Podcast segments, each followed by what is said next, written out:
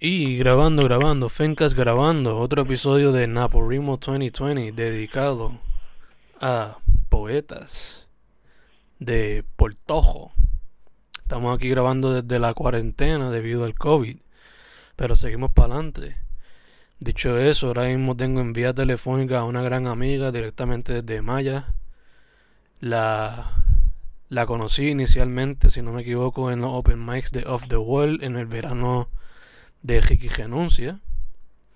That being said, Jonaida Estrada González, aka JEG Poetry en Instagram. Estamos vivos, ¿cómo estás, ma? Sobreviviendo aquí con la cuarentena, como todo el mundo. estamos en esa, estamos en esa. So, vamos directo al grano, Beba. Este, para quien no sepa, cuéntame de tu poesía y cómo la llevas a cabo. Pues la poesía como tal es una mezcla cara, porque yo puedo hablar de cualquier tema on the spot. Porque si tú me dices, vamos a hablar de política, pues yo te puedo tirar un poema político en el momento. Yo me entrené a mí mismo para poder escribir de lo que sea, cuando sea, donde sea. Que eso es lo que yo hacía cuando yo iba a un open mic que tú hacías en Wall. Yo llegaba, a veces ni siquiera sabía que había un open mic, cogía una libreta, una servilleta, un papel y ahí zumbaba todo lo que había que hacer ahora mismo he tratado de evolucionarlo un poco, adaptarlo un poco a la situación de la cuarentena y para ello me puse a practicar dibujo. Que esto es lo que actualmente estoy haciendo, como que I'm making poetry and drawing makes love on a paper. Gacha, gacha, que sí, que estás mezclando los dos medios entonces. Sí. ¿Y cómo fue que llegaste entonces a mezclar ambos medios? En base a que cada cierto tiempo yo o me canso de un estilo o me aburro del estilo porque siento que como que ya le saqué todo el provecho que le puedo sacar en cuestión de inspiración.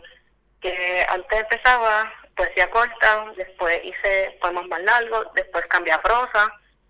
En un punto llegué a intentar cuentos cortos, pero se me hace un poco difícil porque yo tiendo como que a desviarme mucho. Si no me concentro en lo que estoy haciendo, haciendo lo preciso. Y en base a eso, también cogí los dibujos, porque si hago el dibujo antes, me concentro en lo que dibujé. Y eso me hace enfocarme en el tipo de poema que va con ese dibujo. Por decirlo así, me restringe y me ayuda a la misma vez. Es como que me inspira más fácil escribir de lo que estoy haciendo, porque el dibujo inicial siempre viene de algún tipo de emoción que yo tengo en ese instante, en ese día, en ese momento. Nunca escribo nada que yo no estoy sintiendo. Todo tiene que tener un tipo de base de emoción mío propio o de alguien que esté cercano. Ok, ok, gacho, gacho. So, ya que has intentado, estás intentando poesía, poesía mezclada con dibujo, la has intentado larga, eh, formato prosa, este, ¿algún otro medio que has intentado mezclar o que te gustaría mezclar con la poesía? En algún punto me gustaría mezclar acuarelas un canvas grande, no limitarme una, a una libreta o un papel pequeño. Quisiera algún punto también intentar muralismo, o sea, escribir la poesía en una pared grande. Es como que un gol a mediano plazo que yo tengo, porque a corto plazo realmente lo que quiero es poder hacerlo un canvas. Con acuarelas, pinturas, lo que es, o sea, mezclarlo poco a poco, subir la escala. Ok, ok, gacho, gacho. Entonces, ya te estás como que poco a poco no imaginando, pero quizá bueno, sí, imaginando cómo se vería el proceso cuando sea en un mural, por ejemplo. Sí, fíjate, no lo he imaginado. Y realmente quisiera poder hacer un dibujo y que del dibujo como tal es que esté saliendo el poema. Por ejemplo, uno de los poemas más recientes que yo tengo, que fue la primera vez que realmente me salió bien un tipo de agonía humana, que sería dibujar mano. Ese, ese dibujo, yo dibujé la mano, en posición como si estuviese tocando sutilmente algo, pero no está tocando nada en el papel. Las palabras están alrededor de la mano. Y donde va el antebrazo, en vez de seguirlo anatómicamente, lo que hice fue todas las flores que me gustan las dibujé para terminar ese brazo como de, la flor sale la mano y de la mano salen las palabras. Algo así yo quisiera, como una transición del concepto. Ok, ok. ¿Y te gustaría que fuesen, quizás adaptar poemas que ya tienes escritos o poemas completamente nuevos? Podría ser cualquiera de los dos. Realmente no me molestaría ni uno del otro. Gacho, gacho. Entonces, manteniéndolo pues en la poesía, ya que estamos en el mes de, de Naporimo, te pregunto, ¿te has tirado el reto de un poema por cada día del mes de abril? He tratado, me han salido más los dibujos que el poema, pero estoy tratando, a veces me salen dos piezas, tres piezas en un día. Hoy mismo me han salido más dibujos que poesía. Como que estoy tratando de adaptarlo, pero es un tantito un poco más difícil de lo que pensé. Porque no siempre tengo como que esa inspiración específica de letras, de palabras. Y eso como que me tranca un poco. Ok, ok. ¿Y en el pasado lo has intentado o no? Sí, eh, llegué a intentar NaPoWriMo en el 2016, si no me equivoco, en lo que antes se conocía este mucho por WhatsApp. Pero llegué solamente creo que fue el día 19. Y después del 19 me tranqué por situaciones que pasaron y no, como que no lo retomé porque no tenía ánimo. Ok, pero por lo menos hiciste 19, que por lo menos para mí, si sobrepasas la mitad, bastante bien. Total, lo que yo tuve que, que pelear para llegar al día 19 en ese momento. Se me hizo eterno. Hecho, imagino. O sea, siempre llega un punto donde uno está como que struggling para sacar algo que sea original. So, este, me dijiste que te gustaría transmitir la poesía a Canvas, a murales en el futuro. Eh, ¿Estás trabajando quizás en algún proyecto, sea físico como un libro? No es como tal un libro, pero siempre he tenido material para hacerlo. Lo que pasa es que tengo este como que esta perse, no sé si las otras personas lo comparten, pero tuve una mala experiencia que ya a mí me plagiaron un poema en el pasado. Y el plagio de ese poema ganó concurso en el área donde me lo, me lo plagiaron.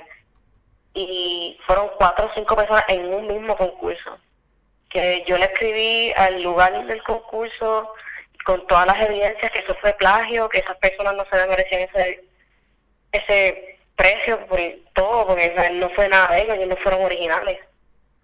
Y nunca me contestaron y se me quedó como que esa espinilla de si yo saco algo a un nivel un poco más allá de lo que estoy ahora mismo, me lo van a plagiar, me lo van a volver a robar.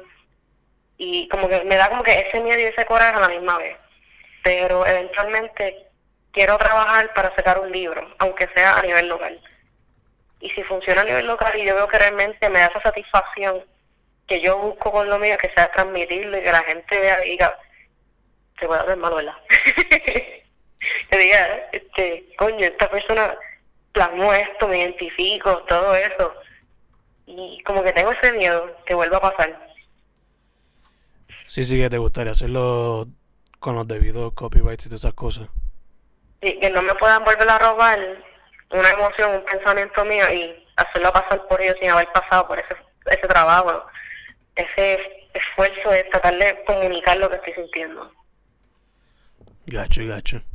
Entonces, este, ¿algún otro proyecto que estés trabajando o que te gustaría trabajar en el futuro? Pues ahora mismo estoy colaborando con otro muchacho de Puerto Rico en usar los dibujos míos de los estilos poesía para hacer un juego de mesa de cartas.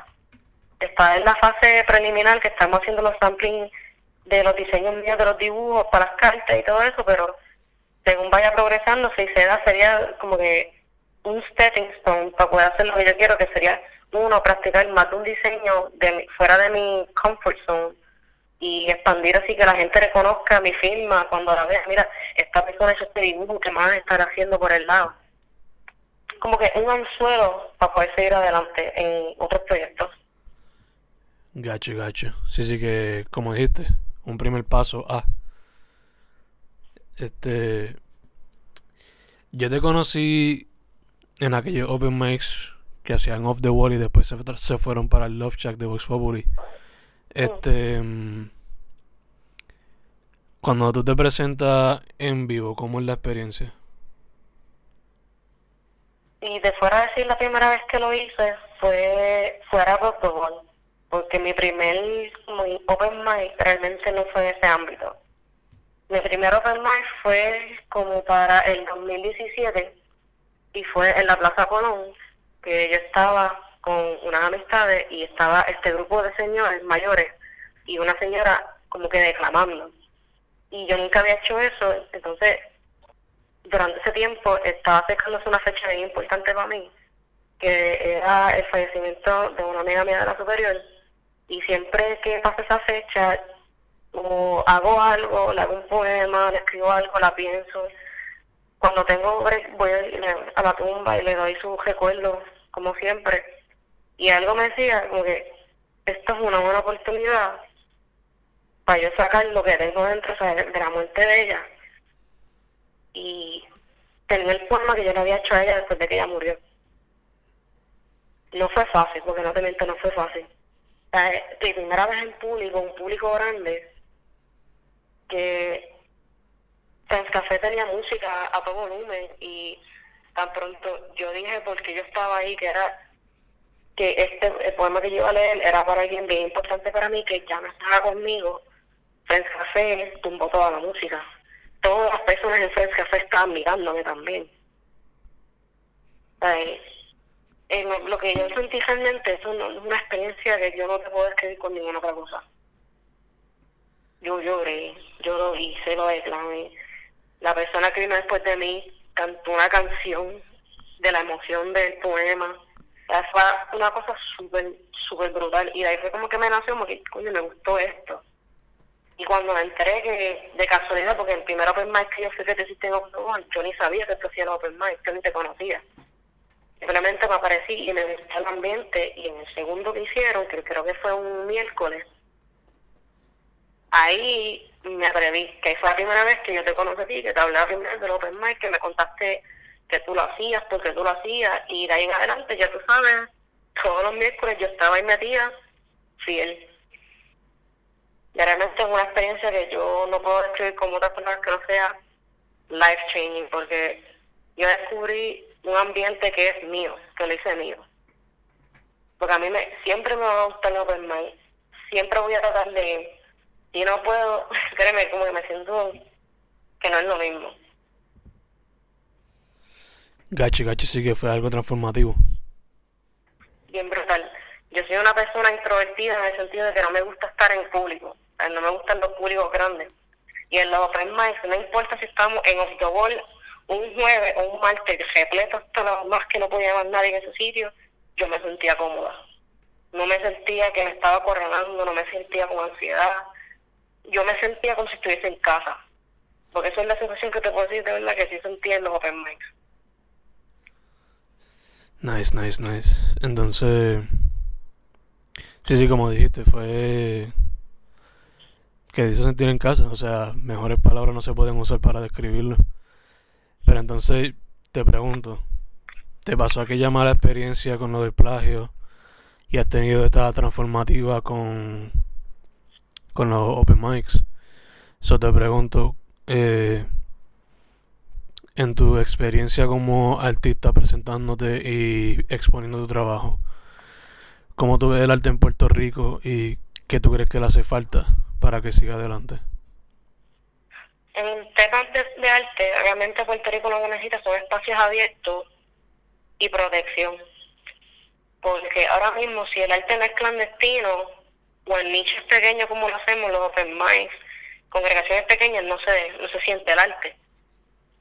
Y como digo, protección en cuanto a que espacios abiertos, o sea, tener los muralistas que tengan sus paredes de los pueblos, por ejemplo, edificios estos bien feos, estos sucios, paredes feas, que se los donen, que hagan arte.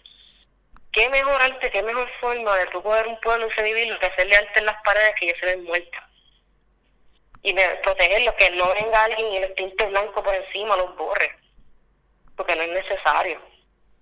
Eso, o sea, es tener espacios de expresión que todo el pueblo pueda verlo y no solamente un grupo pequeño que ya se reconoce entre todo el mundo. Y es como que no se siente que está llegando donde tiene que llegar. En cuanto a la poesía, necesitamos más sitios que hagan o te permitan a ti hacer los of the, of the world open mic, porque realmente hace falta, porque tanta gente bonita que yo he conocido a través de los open mics, que yo me he quedado que yo pensaba que realmente yo era un, un alien en este mundo, porque no conocía casi nadie que hacía esto. Y de repente me encuentro en este sitio que tengo una mesa de seis personas que todos hacemos lo mismo de diferentes formas y tenemos eso en común. O que eso realmente, esos espacios son necesarios. Porque mucha gente que yo he conocido a través de los Open Mics me han dicho que si no fuese por los Open Mics, ellos no tendrían ningún tipo de salida de, de los pensamientos ni de las emociones que ellos tienen. ellos se desahogan en los Open Mics. Hace falta mucho más de eso en cuestión del arte. Espacios de libertad para expresarla.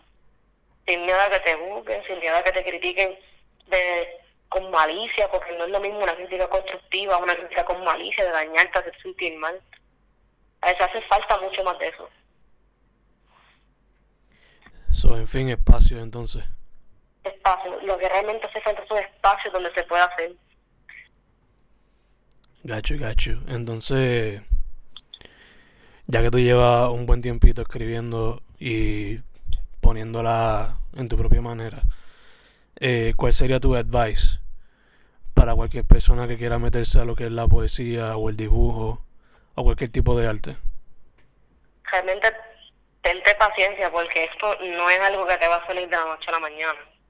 Yo empecé a mis 15 años y no fue fácil porque yo ni sabía lo que yo estaba haciendo. Yo tuve un empujón de una persona querida, pero tienes que tenerte paciencia. Lo que yo escribo ahora no es nada como yo escribí hace 10 años. Y en lo del dibujo, ten una idea de la emoción que tú quieres hacer.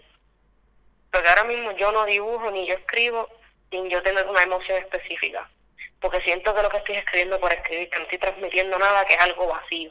Estoy creando un vacío de otro vacío y no me gusta esa sensación.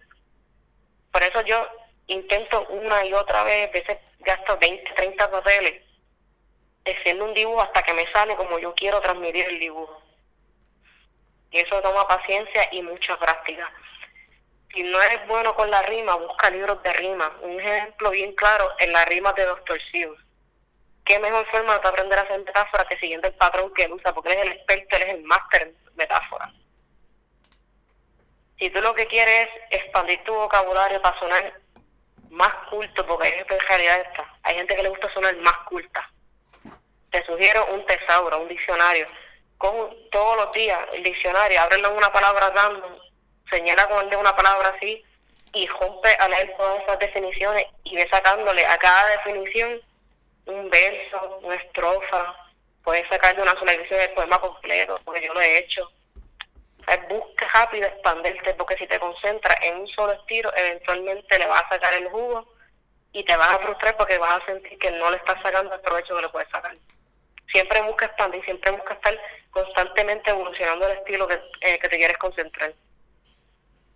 Y tira para adelante porque tú puedes, porque realmente es que tú puedes hacerlo, pero uno mismo con miedo, con vagancia, uno se tranca.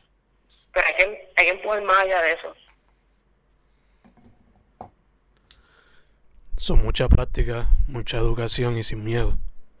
Sin miedo, tira para adelante si no te sale hoy, te va a salir mañana, si no te sale mañana, te va a salir la semana que viene, pero siempre, mientras más esfuerzo y dedicación tú le metas, mejor te va a salir. Perfect, perfect. Entonces, para ir cerrando, chica, este, ¿dónde la gente te puede contactar para lo que sea? Pues realmente confianza en mi Facebook personal, Extra González, entre paréntesis Yoda, porque me dicen Yoda. Pueden contactarme mensajes, pueden mi página de Instagram, que es JG Pucci, también. Esos son mis únicas redes sociales para cuestión de poesía. En confianza, pueden enviarme mensajes, pueden enviarme requests de que si tú quieres que escriba de algo, de alguien. También hago comisiones porque si quieres hacer un regalo a una persona, yo también puedo escribirle algo a esa persona específica. Dibujos también. Que realmente estoy abierta a cualquier tipo de colaboración porque me gusta colaborar con las personas. Perfect, perfect. Pues, chicas, esas son todas mis preguntas. No sé si quieres hablar de algo más, si está chilling. Yo hablo de lo que tú quieras hablar del tema. Yo estoy good, yo estoy good. Este. Dicho eso, mi. No una comisión, pero. Algo para que escriba. Algo relacionado a. a. al COVID. Pero más el lado científico. No necesariamente la cuarentena. Fíjate, me diste una idea de algo reciente porque hice un poema de la condición del tinnitus y se lo enseñó una enfermera y me empezó a dar un montón de términos médicos para jugar con ellos. Que no me he puesto así como que algo específico de la cuarentena, pero gracias por el por el request y voy a trabajarlo. Que tan pronto yo lo tenga, lo voy a hacer, te lo voy a enviar y después obviamente lo voy a poner en mis redes sociales. Para que si quieran en confianza pueden dejarme una crítica, pueden darle share, pueden hacer lo que ustedes quieran, salvarle, enseñárselo a todo el mundo. En confianza. Perfect, perfect. Pues, Beba, gracias por haber dicho que sí. Yo sé que tenía, estás como que worried, pero gracias por haber dicho que sí. No, todavía tengo la ansiedad así a millón, pero hay que, hay que poder para hacer las cosas. Yeah, yeah.